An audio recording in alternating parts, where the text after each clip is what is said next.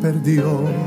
Hace tanto tiempo que estoy deseando esa humilde entrega de un adorador que solo se postra ante mi presencia y no a las ofertas de una posición. Hace tanto tiempo que estoy deseando que muestre mi imagen que es la del amor, que no se confunde entre tanta gente, que sea distinta solo como yo que no se divida como suele a veces entrando en contiendas y en discusión, buscando alcanzar ser más grande que el otro. Si en el universo el grande soy yo, yo quiero una iglesia que me dé la gloria y procure la unión. Yo quiero una iglesia que sane al herido, que rompa cadenas, liberte al cautivo, que aclare la mente al que está confundido y que hable verdad. Yo quiero una iglesia que con su mirada le brinde esperanza al alma angustiada.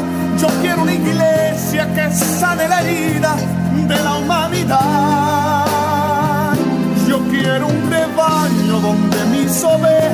Sientan seguras y llenas de paz, donde mi palabra sea su alimento, allí quiero morar.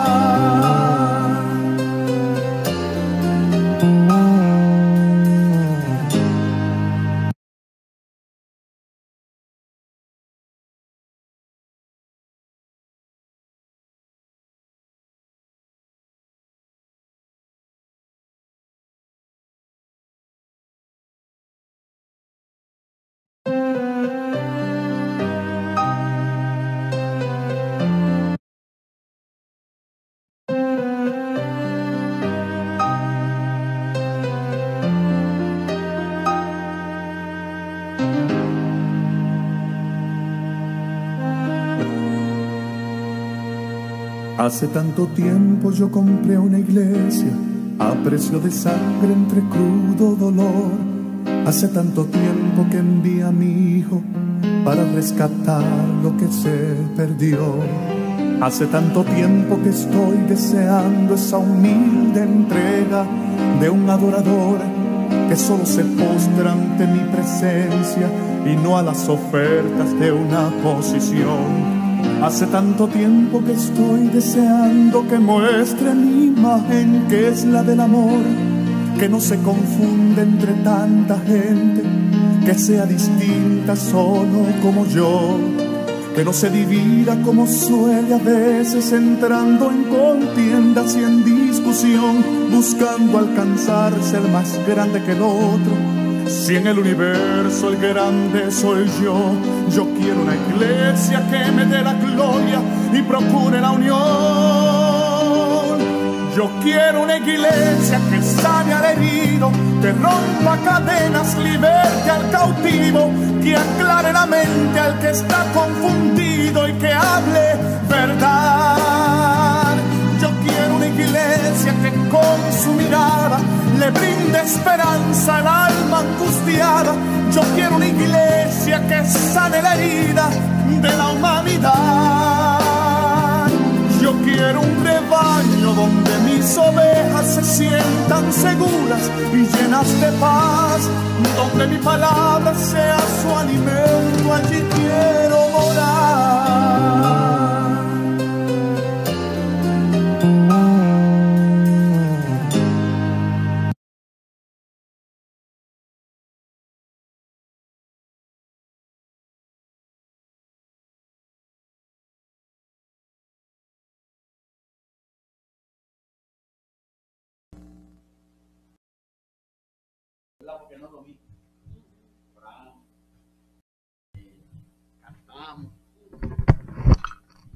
Pedimos al Señor y hemos estado orando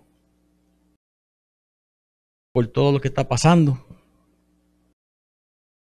Pero a la misma vez, a la misma vez yo meditaba y decía, Señor, esto es exactamente lo que tú dijiste.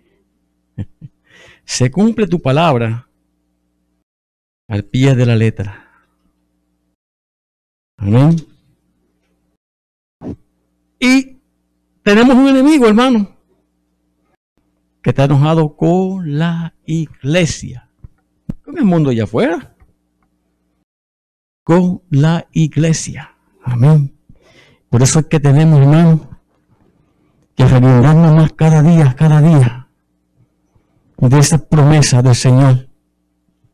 Amén. Buscar más del Señor. Hay que buscarlo, ¿verdad? Como dice el profeta, mientras pueda ser hallado. Mientras pueda ser hallado, porque Dios está ahí. Dios está ahí, hermano. Y Dios es el que sabe y conoce todo lo que está pasando. Amén.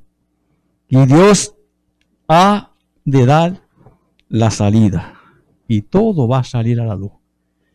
Ya está saliendo la luz. Amén. Porque no hay nada oculto, dice la palabra de Dios. De que no sea manifiesto. Vamos a buscar en el libro de los Hechos de los Apóstoles. El libro, el único libro, si mi mente no es infiel, que no termina con un amén.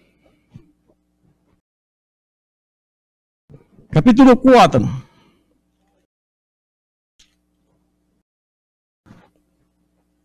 Vamos a leer algunos versículos. 31 al 33.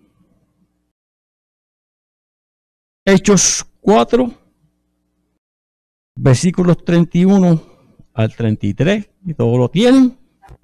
Amén. Y una iglesia que aparecido dice, amén.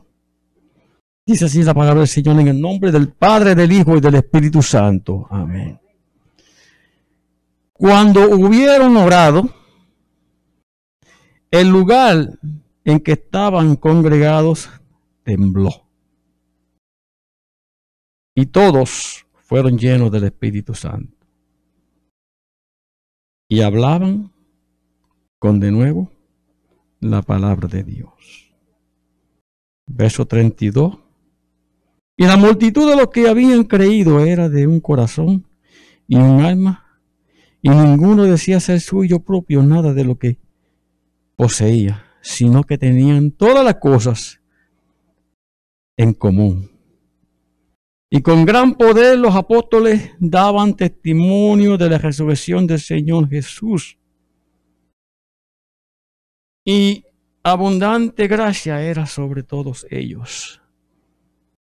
Vamos a leer una vez más el verso 31. Cuando hubieron orado, el lugar en que estaban congregados tembló y todos fueron llenos del Espíritu Santo y hablaban con de nuevo la palabra de Dios. Oremos. Padre, en esta hora yo te alabo, te glorifico Señor, te doy las gracias por la oportunidad que una vez más nos da Señor de poder estar aquí nuevamente Señor, en este lugar, apartado para glorificar y bendecir tu nombre Señor. Te doy gracias en esta hora Señor, por esta oportunidad Señor, de poder poner tu palabra en esta hora, Señor, te pido, Padre, que tú, Señor, no me quites, sino que me uses. Señor, y que nos hables, Señor, de una manera especial, Padre Celestial. Gracias porque hasta aquí, Señor, tú nos has guardado, mi Dios. Nos has cuidado, Señor. Nos has guardado de todo mal, de todo peligro, Señor. Porque tú has prometido estar con nosotros, Señor. Hasta el fin. Gracias, Padre, por la fortaleza. Y gracias por todo lo que nos, nos ayudaste y nos supliste, Señor. Todas las cosas, Padre. Te damos gracias, Señor, por tu palabra que aún, Señor, se puede predicar con toda libertad, mi Dios amado. Y que tú nos bendiga de manera especial en esta tarde, Señor. Y te damos a ti siempre toda la gloria y la honra. En el nombre de Jesús, bendice a cada uno de tus hijos en toda la faz de la tierra, Señor. Aquellos que están siendo perseguidos, Señor, Padre, ayúdalos. Y protégelos, Señor. Porque sabemos que tú lo hablaste, tú lo profetizaste, Señor. Y se está cumpliendo. Pero también, Señor, que nos ayuda a vivir con esa expectativa de que un momento a otro, Señor, tú aparecerás en las nubes, Señor. Y nosotros, Señor, los que te hemos preparado, lo que estamos esperando, Señor, en tu venida, Señor, podemos ir al encuentro contigo, para estar contigo para siempre. En el nombre de Jesús. Amén y amén. ¿Se pueden sentar, hermano? Gloria a Dios, sí. Le he puesto por tema a esta predicación. La iglesia primitiva que marchaba y crecía. La iglesia primitiva era una iglesia que oraba. Eh, estaba unánime unos a otros. Oraban, ayunaban. Amén. Quiere decir que la oración para esta iglesia nunca se convirtió en el cuco de ellos. Como hoy en día, como yo siempre digo. ¿Eh? Que cuando nos hacemos oración, oiga, no aparecen. Yo la vaya con una persona y estamos hablando una vecina allí que también es creyente. Y estamos hablando sobre estas cosas que están pasando. Amén. ¿Y qué? Vamos, ¿Cuándo vamos a congregarnos? Todavía el pastor no nos dice y dice, bueno, si Dios permite, ya nosotros congregamos este domingo. Y estamos hablando sobre eso. Y yo, bueno, hermana, mire, fíjese. Si antes de la pandemia brillaban con su ausencia, imagínense ahora. Imagínense ahora. Tienen la pandemia de excusa, que yo me he encontrado con muchos lamentablemente. Cristianos, entre comillas, con miedo. Andan con miedo. Amén. No hay por qué temer. Si Dios nos ha prometido de que ninguna plaga tocará tu morada, Dios lo va a hacer. Dios va a cumplir su palabra. Pero vemos que esta iglesia era una iglesia, como decía el pastor, ¿eh? ardiente. Estaba llena del poder de Dios. Amén, porque ellos fueron llenos del poder de Dios en Hechos 1.8. Que dice allí, ¿verdad? Que recibiréis poder, ¿cuándo? Cuando viniera por nosotros el Espíritu Santo.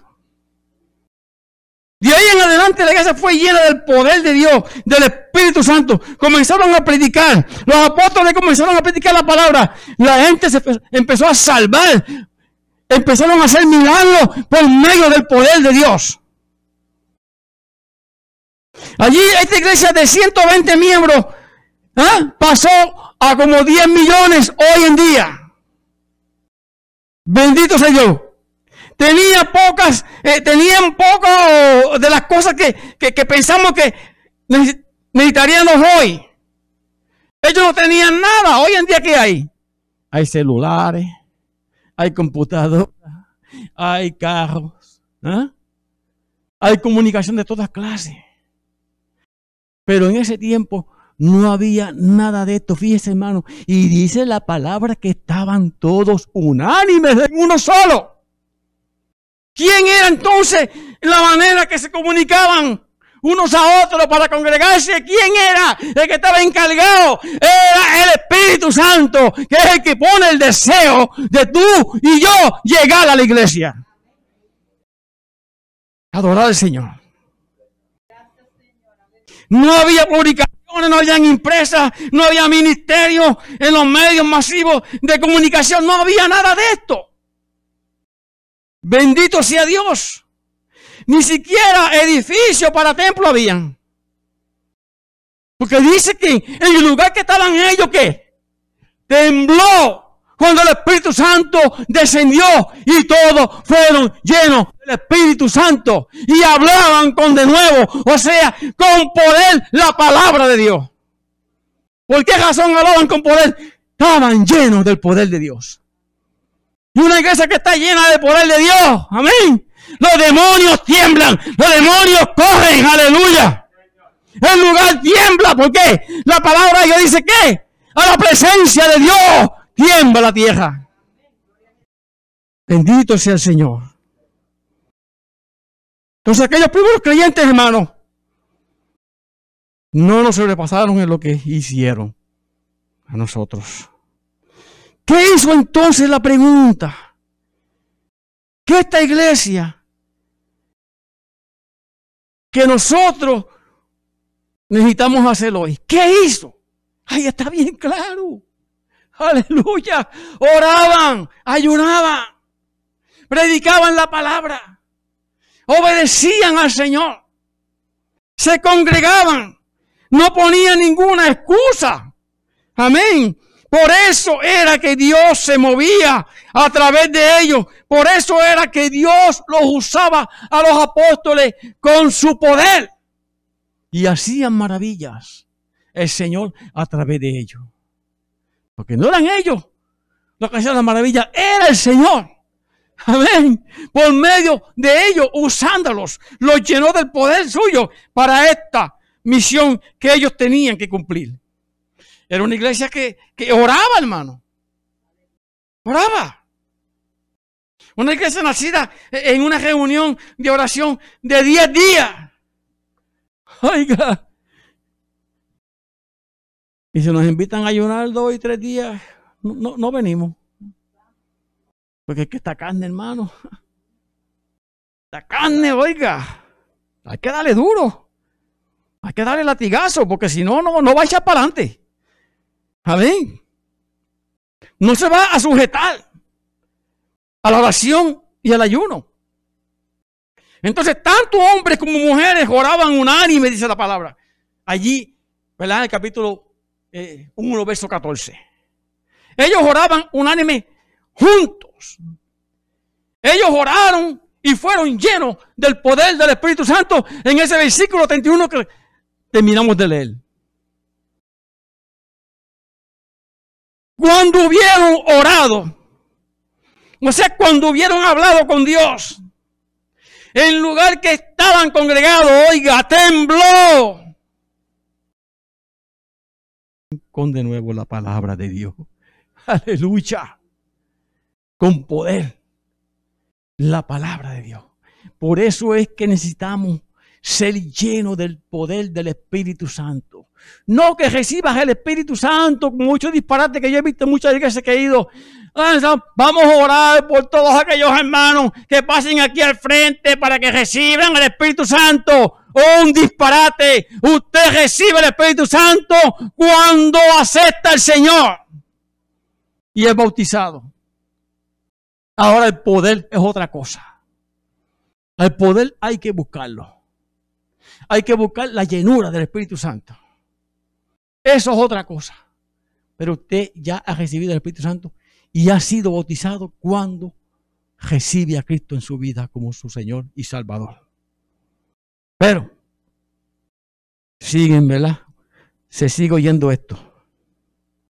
Cuando Pedro fue encarcelado, oiga, dice la palabra que qué? Que ellos oraron. En el capítulo 12, allí se encuentra todo. Pedro fue encarcelado. Lo metieron preso. Mira lo que dice. Verso 1 adelante. En aquel mismo tiempo, el rey Herodes echó mano a alguno de, de la iglesia para maltratarle. Otra palabra para, para matarlos. Y mató a espada a Jacobo hermano de Juan.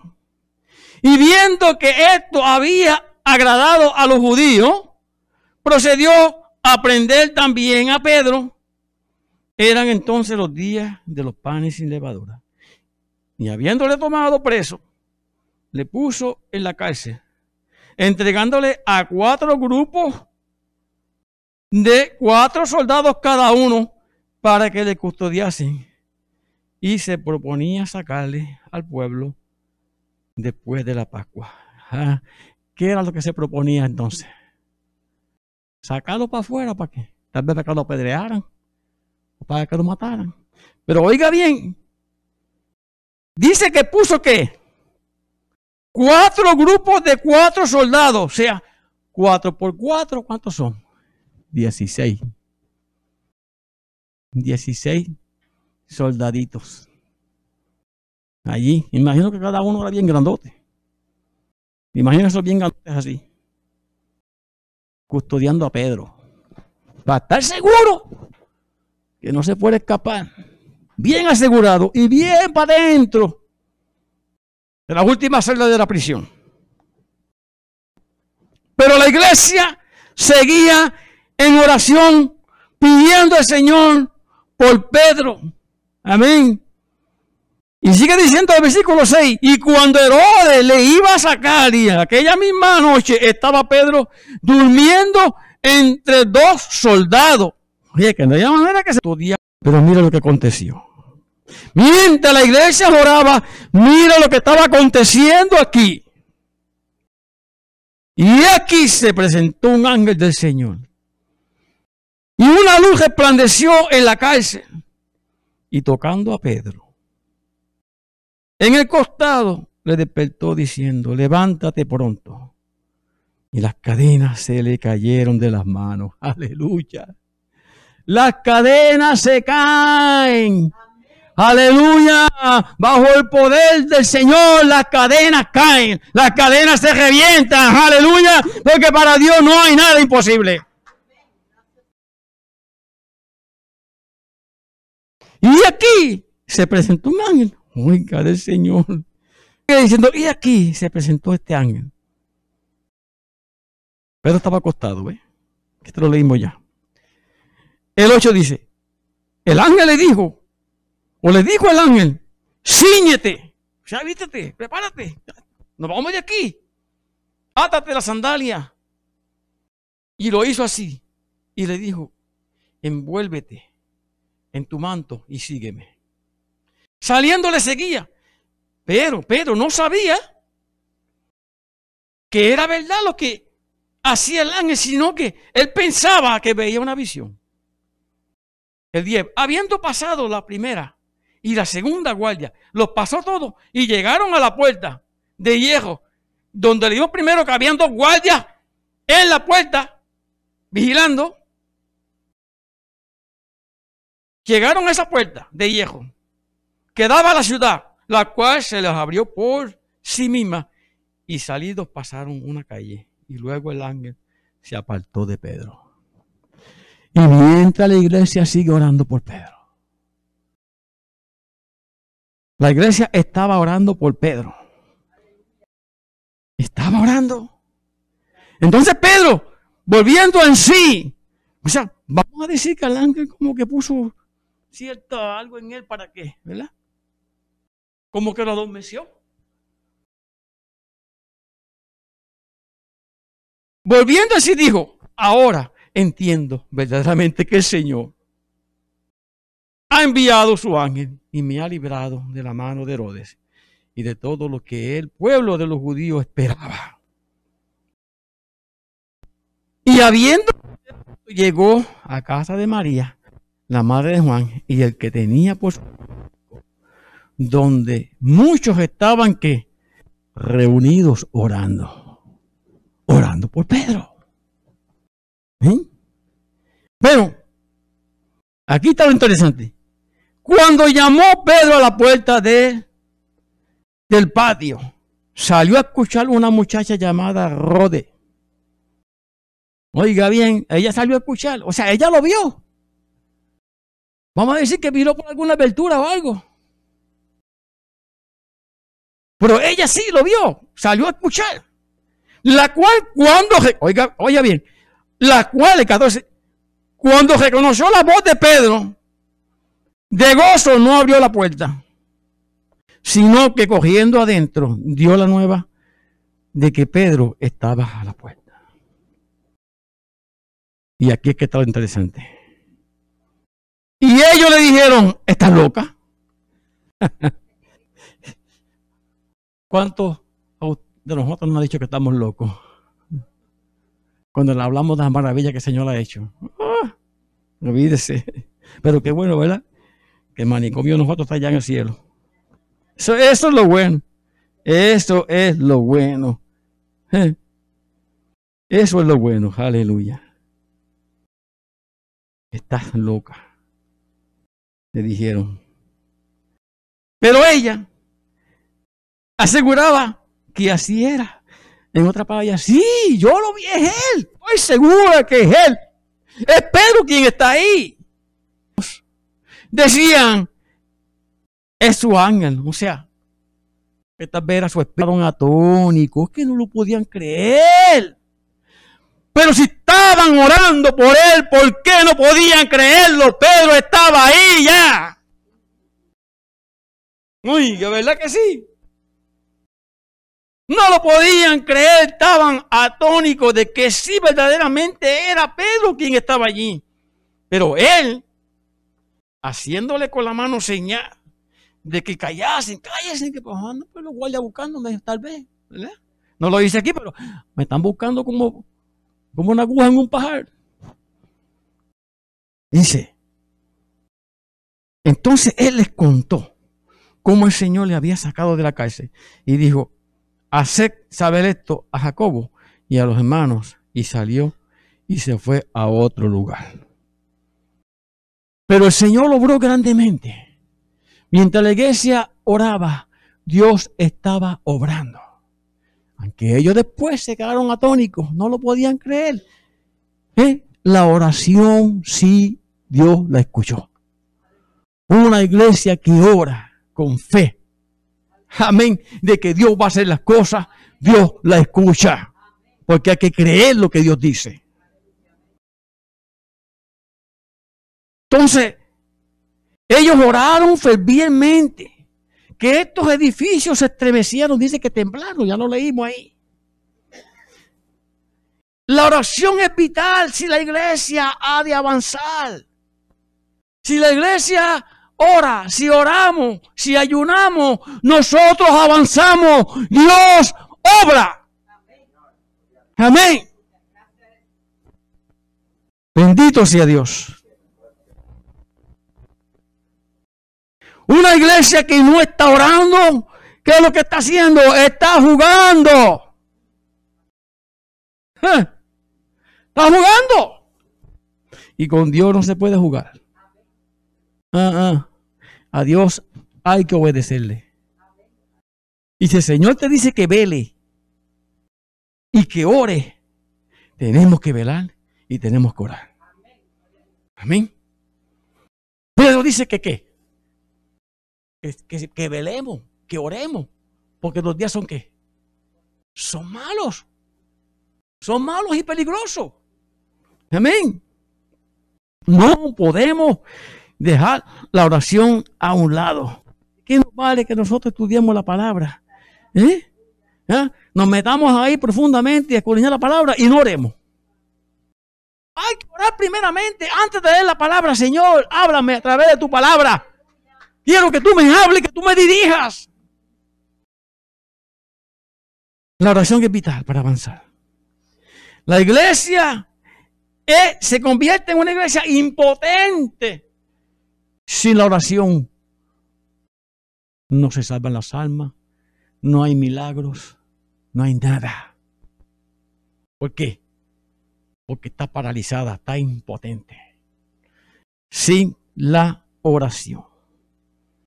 Pero esta iglesia era una iglesia que, ¿qué? que amaba. El verso 32 que leímos. ¿eh? Que amaba. Vámonos para, el capítulo 4 de nuevo. Era una iglesia que amaba. Dice, de un corazón y un alma. Y ninguno decía ser suyo propio nada de lo que poseía, sino que tenían todas las cosas en común que que amaban, se amaban unos a otros, tenían las cosas en común. En otra palabra, lo tuyo es mío y lo mío es tuyo. Lo necesitas, llévatelo. Úsalo. Amén. Eso es lo que nos está diciendo aquí. Bueno, en el 33, ¿qué eso es lo que dice? ¿Tú necesitas eso? Pues tómalo. No hay ningún problema. Yo no lo necesito, pues úsalo. Lamentablemente a veces tenemos mucho sacrificio y cuánta cosa y aquello y esto, aquello. Para recibir gracia. Para tener la gracia de Dios. Pero no es así. Ya Dios pagó el precio. La sangre de Cristo, dice la palabra, es la que nos limpia de todo pecado. Salmo 103, allí dice, que Él es el que perdona todas nuestras iniquidades. No dice unas poquitas, todas, todas. Amén. El amor los hacía ellos, con, ¿verdad? Compartir con otros. Por eso dice que tenían las cosas, compartían. Muchos de ellos vendieron las heredades, todo lo que tenían, y los traían a los discípulos, dice ahí en los, capítulos antes, en el mismo capítulo, y lo traían a los pies de los discípulos, y los discípulos repartían según la necesidad que había entre ellos. Aunque más adelante, ¿verdad? Sabemos ya lo que pasó con aquellos dos que mintieron al Espíritu Santo. Capítulo 5. Vemos entonces, capacitaba para dar o para echar a un lado o hacer a un lado todas las diferencias. No había indiferencias en ellos. No, que aquel es mejor. Todas esas cosas, las diferencias. Compartían todo, ¿verdad? Entre ellos, ese amor que ellos fueron llenos de ese amor de Dios. Amén. Los unía, estaban unidos, eh, los capacitó todas estas experiencias. El amor los unía. Esta clase de amor como resultado un avivamiento, hermano. Porque el avivamiento tiene que empezar conmigo primeramente. ¿Para qué qué? Para que la iglesia se contagie. Amén. Bendito sea Dios. Entonces ellos comenzaron a amar las cosas de arriba. Ya no le pusieron atención más a material, lo que tenían ahí. Nada de esas cosas. Lo trajeron al Señor. Vendieron las heredades, todo lo vendieron. Lo trajeron a los pies de los apóstoles. ¿Por qué? Es importante poner las cosas o la mira las cosas de arriba, como dice Mateo 6, 19, ¿verdad? Que nosotros no hagamos tesoros, no hagamos, dice, que no hagáis tesoros en la tierra donde la polilla y el orín corrompen y donde los ladrones te lo van a robar. Y ellos hurtan también. Sino que el 20 dice, y mientras infiel, que tenemos que hacer tesoros ¿dónde? En el cielo. ¿Dónde? ¿Eh? el orín y la polilla pueden corrompir y los ladrones pueden robar. En los cielos es donde tenemos que nosotros edificar, amén, ¿Eh? mansiones allá, tesoros allá, amén, porque el Señor nos va a dar qué? Algo mejor que eso. Nos va a dar la corona de la vida, hermano. Aleluya, si permanecemos fiel, como dice la palabra Apocalipsis. Sé fiel hasta la muerte. Y yo te daré la corona ¿De qué? Y no nos vamos a llevar nada de aquí. Como decía mi papá, cuando tira la pata no va a llevar nada. Todo se va a quedar aquí. Pero disfrute otro. Sí, Señor. Esos predicadores ven la televisión. Mándame mil que yo te voy a dejar punticar dos mil. No crea eso, hermano. Una estrategia que ellos usan para que caigas en la trampa también. Y no digo que no ayude, porque hay que ayudar en la obra del Señor, pero tenemos que ser sabios. ¿A quién? ¿A quién? Amén. La gran comisión estaba fresca en la mente de ellos. Mateo 28, 18 al 20. ¿eh? Estaba bien fresquecita. Amén. En la mente de los apóstoles. El Señor los instruyó, los enseñó, los preparó para cuando llegara el momento, por eso Dios, vayan a Jerusalén y esperen allí hasta que sean revertidos del poder de lo alto. Y los discípulos obedecieron. Entonces, llamamiento a testificar razonaba en el corazón de ellos, hermanos. Ahí eh, y esto aconteció cuando, ¿verdad? En Hechos 1.8 ese corazón resonaba de que ellos querían testificar. Es como cuando usted se convierte en Señor, ¿verdad? Que el Señor comienza a transformar su vida y, usted va a ser lleno de ese poder y ese Usted quiere decir a todo el mundo, quiere testificar, quiere hablar a todo el mundo lo que el Señor ha hecho con usted. O sea, el primer amor, como le llaman. Usted quiere compartirlo con todos. ¿verdad? Porque está contento de ese cambio que Dios ha hecho en usted. de esa transformación, de que usted ha sido lleno del poder de Dios, ha sido transformado por medio del poder de Dios. No importa lo que usted era. Era, era, era, ya no es. Ahora es nueva criatura en Cristo Jesús. Bendito Dios. Todos estaban testificando a otros del Evangelio. Eso es importante. El Evangelio, no religión. Porque el Evangelio de Jesucristo es poder, dice la Biblia. No debemos avergonzarnos. Testificaban del poder a otros, del Evangelio de Jesucristo. Con esto termino, hermano. Pelota le dio el COVID. Concluimos. Oración, amor, testimonio. Ellos marchaban hacia adelante. Tenemos el Evangelio. Nosotros hoy en día disfrutamos del gozo y del poder del Evangelio gracias a ellos que les pasieron por todo el mundo. Nada, ni nadie los pudo detener, porque el Señor estaba con ellos. ¿Mm? Tenemos las mismas órdenes de marchar también nosotros. Tenemos que seguir adelante, huestes de la fe, en el nombre del Señor. Ellos transformaron el mundo. Hechos 17:6. También podemos nosotros hacerlo, predicándole al mundo con poder la palabra de Dios. Dios les bendiga, hermano. Bendito sea el Señor. Damos gracias al Señor. Porque Dios es bueno. Dios es bueno, dice la palabra para siempre su misericordia. ¿Mm? Si alguna oración, fortaleza, pues pase aquí al frente. Y mientras tanto, pues le pasamos la parte Amén, para que el pastor se encargue y nos despida. Si quieren nuestra oración, pues pase por aquí y oramos. Amén. Después que terminemos, pues ya no hay tiempo. Y no se olvide, la oración es importante para una iglesia que sea llena del poder de Dios. Gloria a Dios, que nos encontré bendiciendo. Le damos las gracias al hermano Vélez por la predicación. Gloria al Señor, que siempre la predicación es bendición. Aunque uno salga contento y otros salgan medio contentos.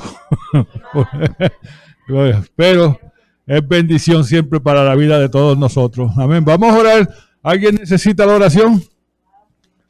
Pase al frente ahora.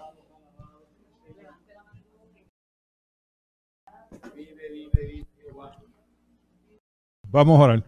Padre, yo te alabo, yo te glorifico, te doy, te doy las gracias, Señor Padre, por todo lo que hemos hecho aquí, Señor. Gracias te damos, Señor Padre, por la oportunidad de reunirnos una vez más para tu honra y para tu gloria, Señor Padre. Te pedimos, Señor Padre, que podamos seguir hacia adelante, Señor Padre, predicando tu palabra, Señor y alabando tu nombre, Señor. Yo te alabo, yo te glorifico, Señor Padre. Cuida de cada uno de nosotros, Señor Padre. Gracias te damos, Señor Padre, por tu protección divina, Señor. Gracias yo te doy, Señor Padre, por la semana que viene, Señor Padre, que tú nos cuides siempre de todo mal. Gloria a Dios. Gracias te doy, Señor, que tú eres el Dios de todo poder, Señor Padre. Y lo que tú dices será hecho, Señor Padre. Yo te alabo y te glorifico. Ahora, Señor, Vamos a nuestros hogares, Señor Padre, que tú nos continúes bendiciendo el resto del día, Señor. Yo te alabo y te glorifico, te doy las gracias en el nombre del Padre, del Hijo y del Espíritu Santo. Amén.